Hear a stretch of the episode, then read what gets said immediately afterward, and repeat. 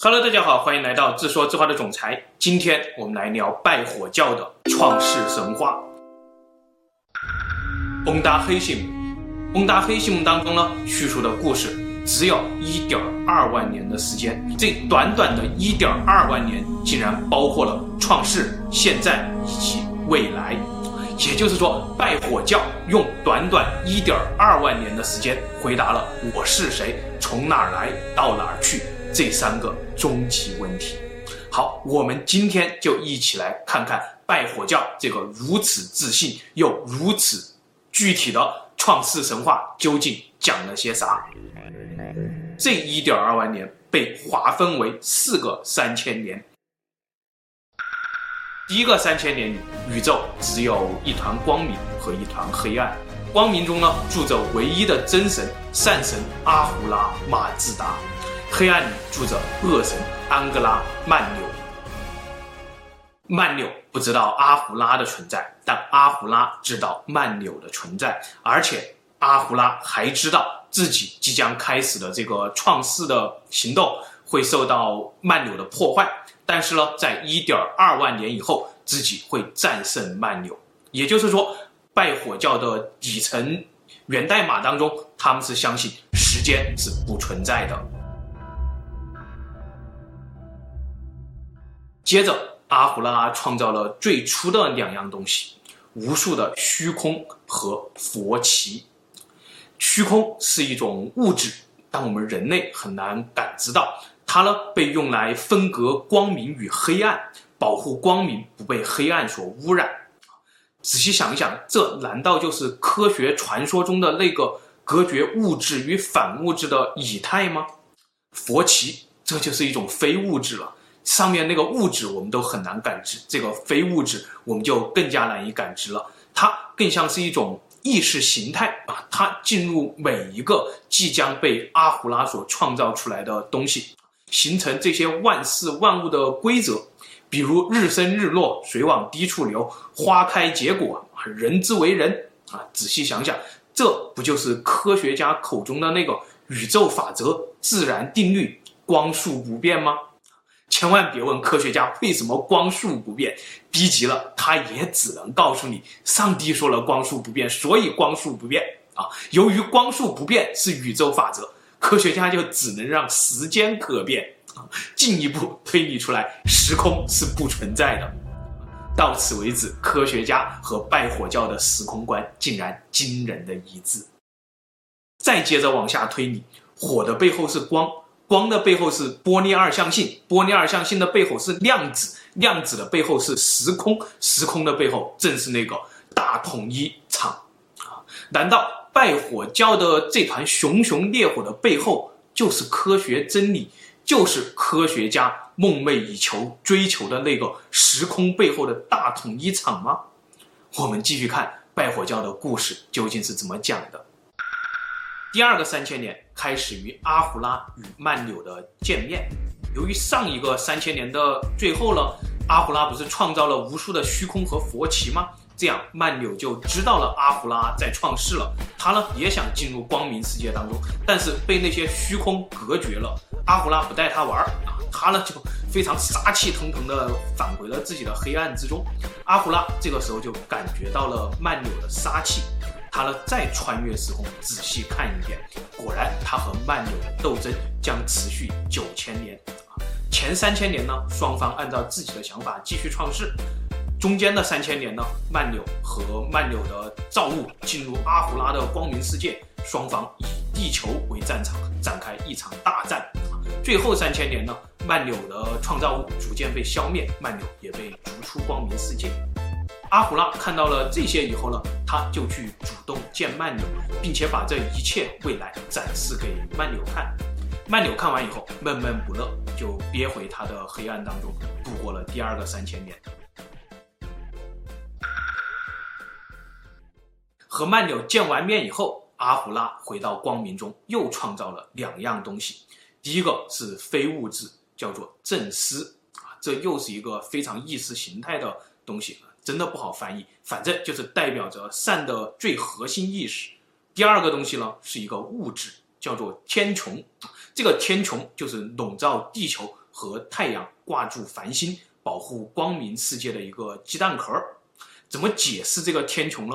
文艺复兴时期，拉斐尔将它理解为黄道天球啊，所以他的画作当中，索罗亚斯德拿的是一个天球仪，而我们把这个天穹结合到那个著名的都市传说，太阳系是宇宙的牢笼，你会怎么想？这个都市传说说，第一，月球上看不到星星；第二，先锋者十号飞不出太阳系；第三，太阳系被古代的一个蛋壳所包裹着；第四，我们看到的星星极有可能都是这个蛋壳聚焦放大以后的影像。上面这些问题，拜火教的神话又和许多天体物理的未解之谜不谋而合。在正思这个意识形态之下呢，阿胡拉又创造了五种意识形态，五行哈，我们就把它叫做五行吧，和中国的五行类似，很难翻译啊。它们分别是真理、次序、善良、健全和永生。这五行呢，按照佛奇的规则，衍生出五种最原始的物质，分别是水、大地、原植物、原牛、原人啊，也包括原女人。然后呢，阿胡拉创造了火，也就是佛奇的物质化身，进入了他所创造的万事万物之中。之后又在五行之下创造了另一个意识形态，叫做服从啊。于是宙斯加五行加服从，一共七个意识形态。这七个形态人格化以后，就成为七个天使长，守护光明世界。与此同时呢，曼纽在黑暗世界当中也创造了七个意识形态：恶劣、便捷、贪婪、混乱、虚弱、衰老、狂妄。这七个意识形态也可以人格化，成为七大恶魔。第三个三千年的开始是原女人背叛了光明世界，进入了黑暗世界。原女人唤醒了曼纽的斗争欲望，曼纽给了。原女人升职的能力。接着，曼纽率领着他的邪恶大军，在光明世界的天穹上凿开了一个小孔，终于进入了光明世界。之后，光明世界的五大原始物质就开始纷纷崩溃。第一，大地，大地开始四分五裂，同时曼纽在地底创造了他们的基地——地狱。第二，水，水的源头在地下，随着地狱的建成呢，所有的水源就被污染了。第三，原植物。原植物吸收了这些被污染的水以后就枯死了。第四，原瘤啊，无数的坏动物，比如毒蛇啊、蝎子啊、蜥蜴啊等等等等，就开始遍布大地，于是原瘤生病了啊。第五，猿人，贪婪、虚弱、痛苦、疾病、饥饿等等等等这些意识袭击猿人以后，猿人也生病了。接着，邪恶大军开始攻击火，攻击佛旗，于是火产生了。烟和阴影，当然，光明世界是不可能坐以待毙的，不反击的。总之，一场大战之后呢，阿胡拉的天使长们压制住了曼纽的大军，将他们封印在了地狱当中。接着，这场大战以后，光明世界也不可逆的被污染了，到处都是善恶并存，斗争不休。原牛死了以后，他的身体就变成了谷物、植物啊，他的精子就变成了世界上各种各样的好动物。猿人死了以后呢，他的身体变成了矿脉，精子变成了一对男女。这一对男女呢，后来又被曼纽迷惑了，进入了地狱。但是他们还在大地上留下了七对双胞胎，这七对双胞胎就繁殖出了地球上所有的人类。人类终于登场了。如果我们将原植物、原牛、原人控制他们的佛旗。理解为遗传学上的宇宙规则，那这里的神话竟然又相当的科学啊！人和所有的脊椎类动物，也可以叫做高等动物或者好动物，它们的基因组差别都是不大的。人之所以为人，仅仅是因为我们表达了这一部分，所以成了人；动物表达了另一部分，所以成了动物；植物呢，又有植物的基因组和表达模式；昆虫、细菌、病毒这些又有各自的基因组和表达模式。而这个表达模式究竟是什么呢？究竟为什么会有这种表达模式呢？除了用佛奇、用宇宙法则这种意识形态来解释，科学家至今也没有更科学、更物质的解释。在拜火教的神话当中，除了肉体和灵魂，人之为人最重要的元素是第三元素佛奇。关于死后的世界，拜火教是这么回答的：第一，灵魂和佛旗都来自于天堂，灵魂先进入肉体，在胚胎的时候就已经进入了，而在婴儿出生的时候呢，佛旗才进入他的体内。第二，佛旗不会干预灵魂的任何选择，如果灵魂与佛旗的设定是一致的，那么这个人就是完美的善人，否则就是恶人。啊第三，人死以后呢，佛旗就会迅速的脱离，带着这个人的人间记忆，一份拷贝吧，回到天堂。灵魂呢，则在肉体的身边徘徊啊，徘徊两天以后，第三天的清晨，由天使长服从接引到一座天桥之上。如果这个灵魂行善大于作恶，那么天桥越来越宽，灵魂就会到达彼岸。他的佛旗呢，就在那里等着他，接他上天堂。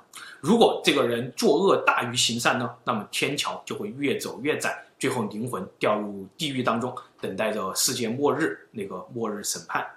拜火教当中是没有轮回的概念的，因为他们的世界只有一点二万年嘛，死了以后肉体就腐烂了，但是灵魂佛奇无论是在天堂还是在地狱。都等待着一点二万年终结时的那个最终审判。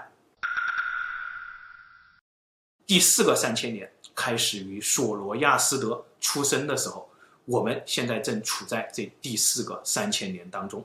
但是由于亚历山大当年灭了拜火教，这个我们前面讲了，以至于我们今天都搞不清楚这个索罗亚斯德究竟是哪一年出生的。只能估计出来，他大概是三千年到两千五百年前某一天出生的。也就是说，在拜火教的神话当中，我们的世界最多还有五百年就结束了啊！拜火教究竟怎么预言我们的未来呢？从他们的那些独特的创世神话当中，我们隐约的看到了和当今科学不谋而合的影子。那他们对于未来的预言会不会也非常的科学呢？另外，别忘了拜火教还有一个和阿努纳奇相似度百分之九十九的 logo，这背后又意味着什么呢？我们下期分享。